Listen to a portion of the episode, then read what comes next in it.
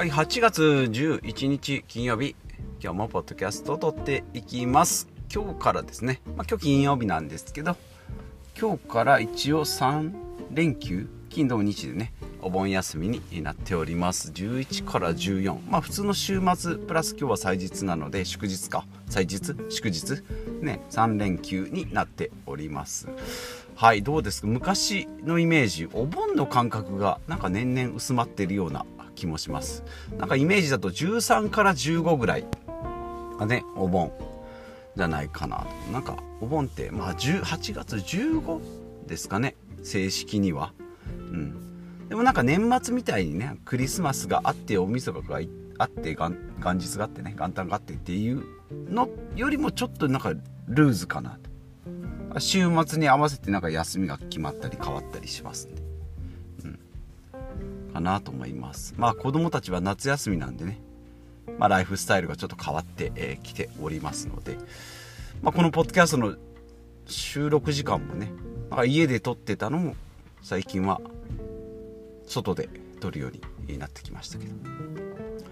まあ、これはまた夏休みが終わって9月からねまた今まで通りのルーティンに戻るんじゃないかなということですが、えー、どうですか、まあ、台風が来たりね、まあ、暑かったりね。しますけど、まあ、体調、まあ、このクソ暑い中でもなんかやっぱりコロナだとかねなんか鼻鼻風邪熱熱風邪みたいなのが流行ってますので、まあ、体調管理は引き続き、うん、やっていきたいなと思っております。相変わらず鼻うがいをしている毎日となっておりますので、まあ、鼻がね若干こう詰まった朝晩はどうしてもこう詰まった感じになりますけどうん。鼻炎の方の調子はいいかなと思います。はい、えー、長くなりましたが、えー、今日はタイトルはガソリン高騰で考えるべきことということでお話ししていきますはいまあここ最近ねまた一時期ガソリン価格が200円超えるんじゃないかな。まあ、車乗らない人ってあんまりこう、ガソリン1リッター価格ね、気にされないと思うんですけど、で、ま、乗ってる人はね、やっぱりガソリン5円10円上がると、まあ、5円10円、まあ、肉のグラムと一緒ですよね。50円変わったら、ね、うん、200、500グラムだったら5倍で変わってくる。250円変わってくる。で、ガソリンも、だいたい3 4 0リットルぐらいコンパクトカーでも3 4 0リットルぐらいかな払い払いに入りますから昔乗ってたでっかい車は60リットルマックス入ったのでガソリン代7 8 0 0 0円言ってましたけど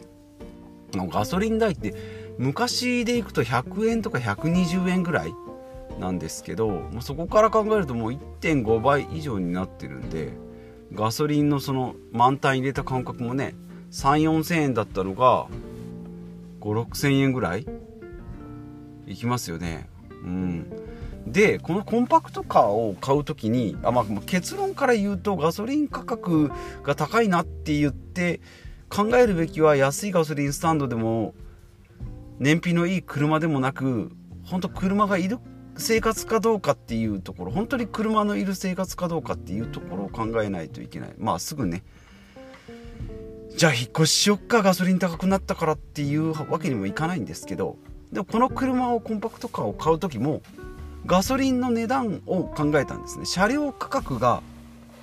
えっ、ー、とどうやって考えたかな。まあ300前買ってた車が280万かなんかでまあ300万円として10年でペースで切るとして年間30万。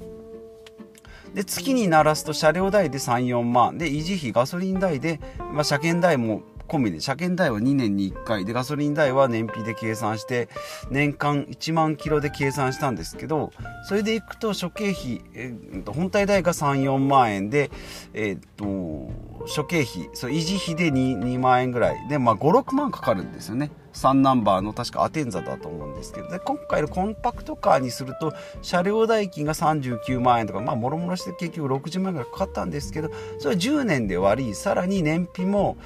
前のアテンザが13ぐらいかな。で今回のが19なので1920か。1.5倍ぐらいになるんですね。ってなるとガソリン代も75%合ってる。うん。それぐらいですよね。67割6割23割下がると。いう計算でいくとアテンザだと6万56万かかってたのがこのコンパクトカーだと3万円かな。で軽自動車だと車両代が高いので確か4万円ぐらい、まあ、その分税金が安かったりって言っていろいろ計算したんですけど。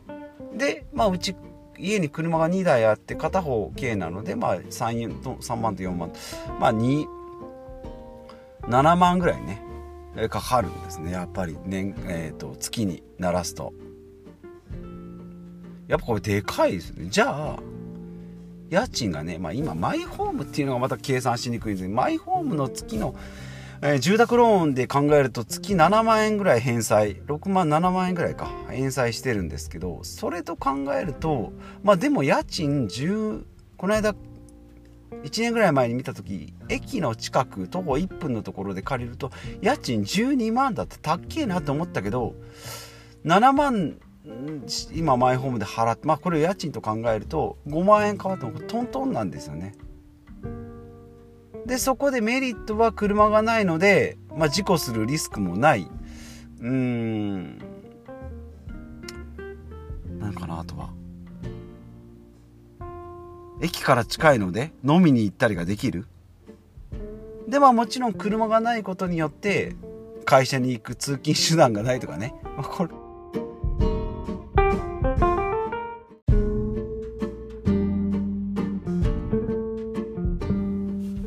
はい、えーと、途切れちゃいましたが、えーと、通勤手段がないっていうのが車がない時のデメリット。あとはまあ大きい荷物ね。ホームセンターとか行って家具とか買ったり、まあ、買い物も今レジカゴ2杯ぐらいで買って帰るんですけどこの辺も公共交通機関だとね厳しいっていうのもあるので実生活としては結構デメリットがでかいんですけどじゃあ車それでいるの？って言ってね。で最初の話に帰って、えっと、3万円と4万円で計算してた部分のガソリン代がまあじゃあ1.5倍になったよって言うとガソリン代の部分が月？1万円ぐらい。あじゃあねえっとまあ、1万円ぐらいが1万5000円まあ5000円ですけどね。年間6万円で10年で60万で最初の計算からいくとやっぱりちょっと割高に、まあ、これ1.5倍ですけどじゃあ今後ね、まあ、2倍になったりとかっていうのを考えると本当は車いるのかなっていうのを改めてね思ったなと思って。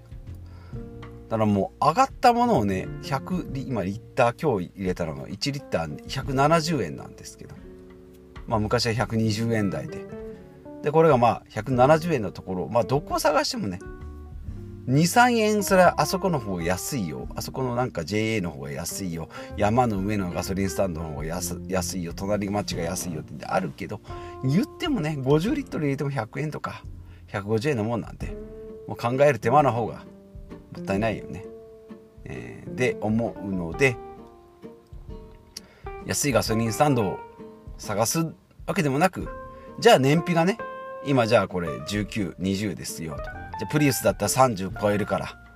ねガソリンに優しいよ。ガソリン代に優しいよって言ったってそれは本体代とかね。じゃバッテリーだとなんだっていうのはあるしそもそも車に乗ってるっていうところを一番最初に考えないといけないなっていうのはあんま改めて今回考えたあうん考えたっていうことをまあ言いたい言いたい。言ってどうなるもんでもないけど自分の中でねもう一回それを考えたなと思って。だから一回そのこのフィットを買う時にね計算した計算方式もざっくりですが頭の中に入ってるんですよね。だからこの経費の中の、うん、経費、まあ、コストの中のガソリン代がどれぐらいかっていうのをねまあ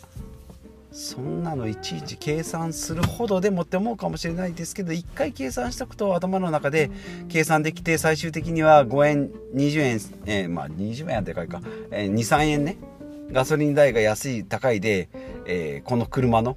維持するかしないかっていうところには何の影響もないと。それよりもガソリン代が高騰していくのであれば車を持つのか持たないのかっていう判断基準の計算式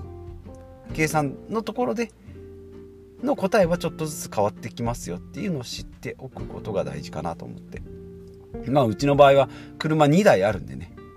倍ですよ。インパクト影響も倍ありますので、まあ、これも考えていきながら。うん、ってなるとまあ家を決めるのであれば仕事もそうだしと考えてで今他のものを変えられないと思ってるものがをベースに考えると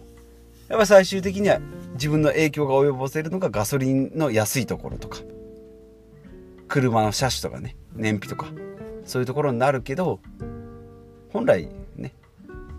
仕事もそうだし職場も、まあ、仕事と職場は一緒ね。で、えー、学校なんかもそうだし、ね、遊びに行くところもそうだしっていうのも結構自分で全部選ぶことができるっていうことが、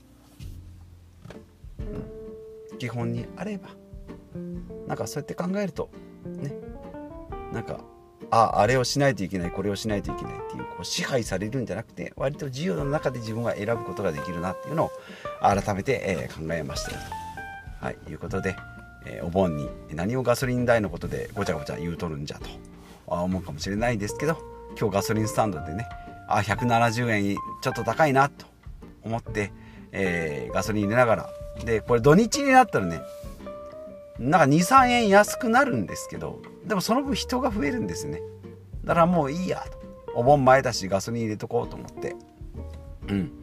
今日ちょっといつも割高ですけど入れちゃおうって思って、まあ、その時にこういろいろセルフのガソリンスタンドなんでね自分で給油しながらこうちょっと考えたことをお話ししていきました。はい今日も最後までお聴きいただきましてありがとうございます。えー、まあ夏なので水分補給と塩分補給？塩分補給ね最近よく言いますけど、うん、塩分チャージみたいなのもね。